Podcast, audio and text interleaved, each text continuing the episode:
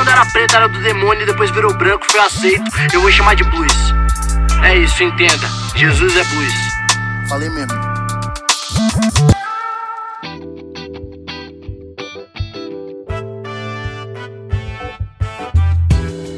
Salve, salve, transgressores da divina palavra do Senhor. Como é que vocês estão? Vocês estão bem? Eu sou o pastor Berlofa, tô chegando aí para mais um dos nossos episódios, né, desse podcast que como todo mundo já sabe, um podcast maroto que tá ganhando o coração do universo. E hoje é o episódio de número. É, não me lembro, mas já passamos do 80, 84, 85, alguma coisa assim. E hoje é a continuação da crucificação de Jesus, ou até melhor dizendo, né? De fato, de Jesus preso já na cruz, prestes a morrer. Na verdade, esse é o episódio que relata as últimas três horas de vida de Jesus, né? Só para você saber, Jesus ficou preso na cruz pelo menos aí de 5 a 6 horas preso na cruz. O que foi rápido, tá? Talvez você pense que, que foi muita coisa, mas para o processo de crucificação foi algo muito rápido.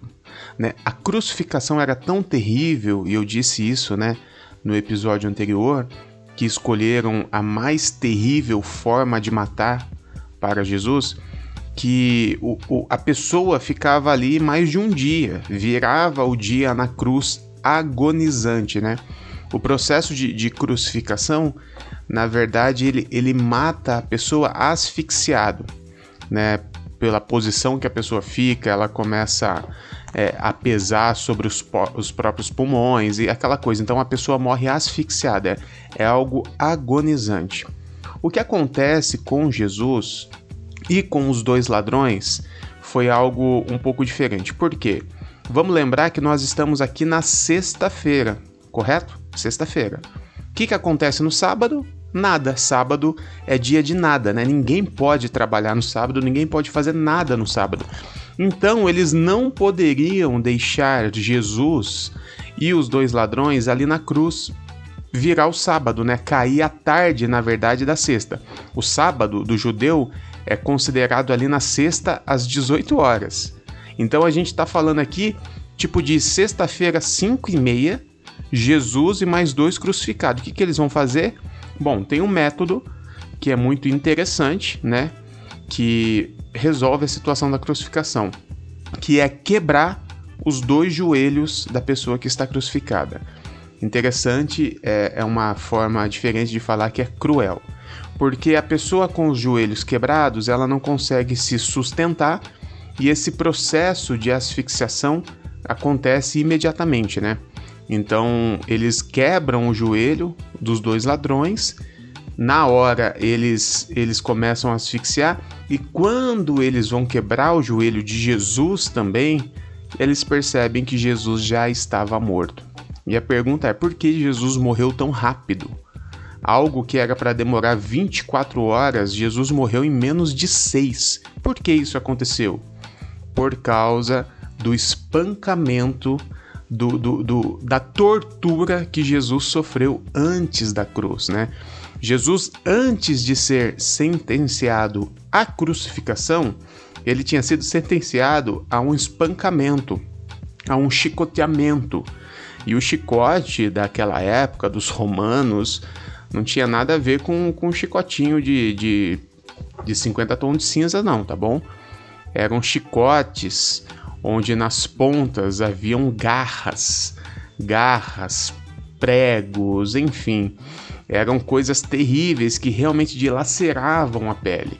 Então, o Pilatos, né, tentando ajudar Jesus de alguma forma, piorou um pouco a situação, porque o Pilatos ele sentenciou Jesus a um espancamento, né? Imaginando que depois disso os caras não iam querer mais matar Jesus, né? Ele já teria cumprido a sua, o seu castigo. Mas quando ele termina o espancamento, os fariseus pedem a crucificação. Então Jesus vai para a cruz já muito debilitado. Por isso que em menos de seis horas ele morre na cruz. E as últimas horas de Jesus na cruz, é, no primeiro, no, no, episódio anterior, a gente falou ali do começo, né, da crucificação. E no, num segundo momento tem algumas coisas, né?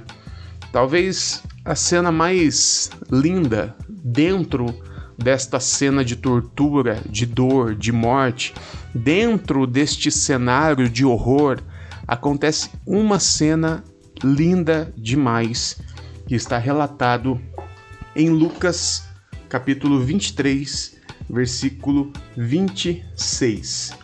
Vamos lembrar do contexto que nós estamos falando, onde as mulheres eram quase que objetos, né? Não valiam absolutamente nada, não tinham é, como estudar, não tinham como trabalhar, não tinham como ter uma vida financeira independente, certo?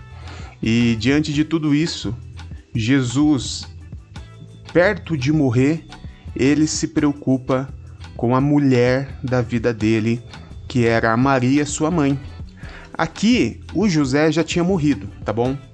Nós não temos uma informação precisa e exata de quando ele morreu ou como ele morreu, mas fato é que ele já estava morto quando Jesus foi crucificado, porque nós não temos mais informações de José.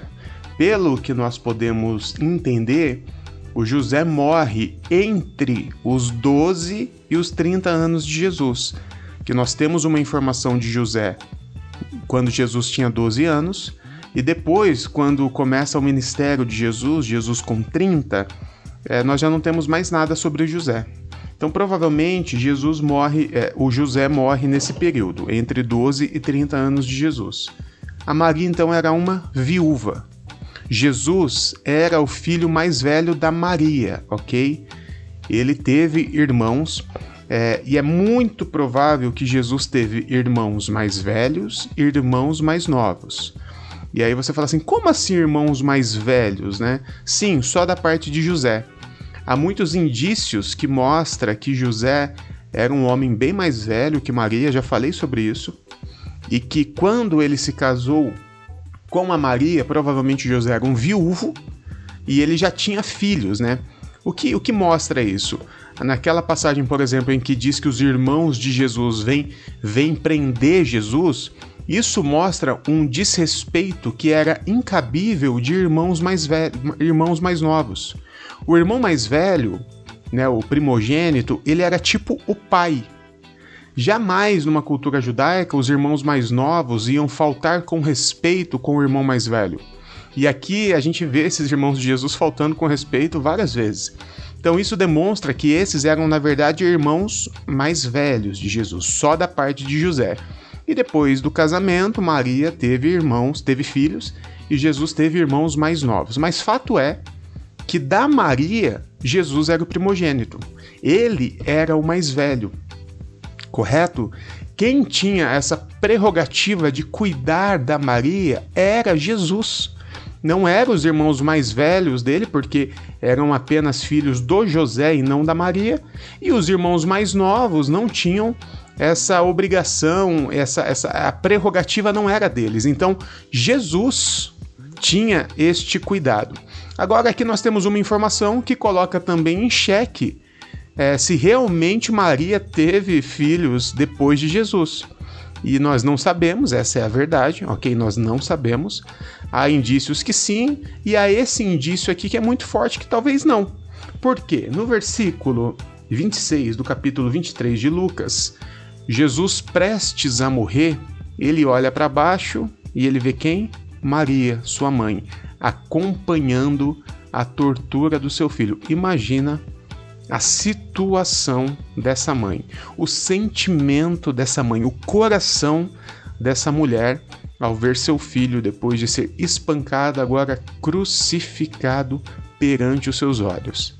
Ele olha para Maria e, naquele momento, acho que, que num, num instante ainda de lucidez, Jesus já deveria, provavelmente já estava em delírios, porque ele estava prestes a morrer já tinha sangrado muito, né?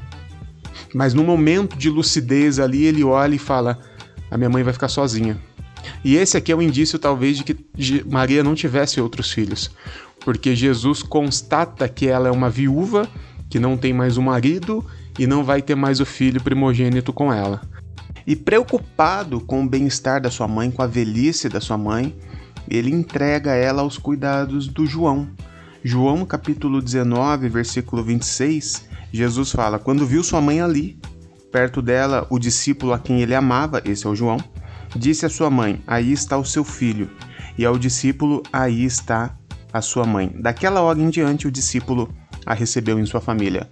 Jesus ele passa os cuidados da sua mãe para o João.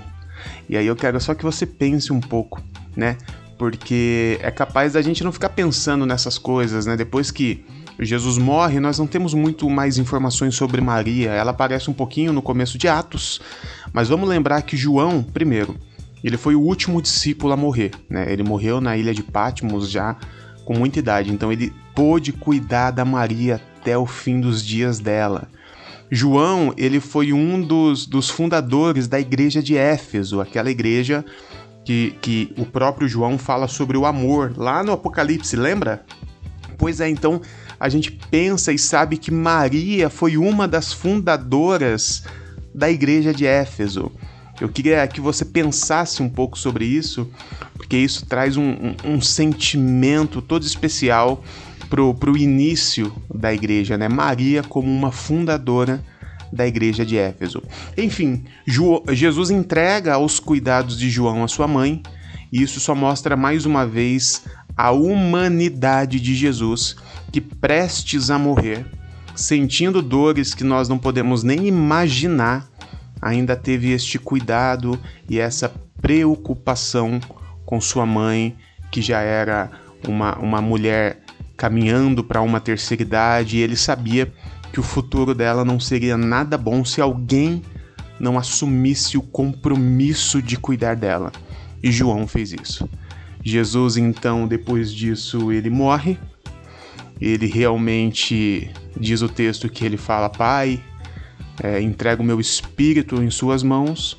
E de fato ali Jesus morre. Quando Jesus morre, aí tem alguns relatos de algumas coisas extraordinárias que acontecem no, no, no, na cidade ali onde ele estava. E isso a gente conversa no próximo episódio, porque tem algumas, algumas coisas muito loucas ali, né? Morto ressuscitando, véu rasgando, enfim. Mas isso a gente conversa no próximo episódio. Hoje eu vou ficando por aqui. Eu sou o Pastor Berlofa. Me segue lá no Instagram porque eu também gero uns conteúdos lá, tá bom? Segue a Igreja da Garagem, o Inadequados, o Coletivo Inadequado. Você já sabe o processo, né? Só falta sei lá e fazer mesmo. Deus abençoe. Tamo junto.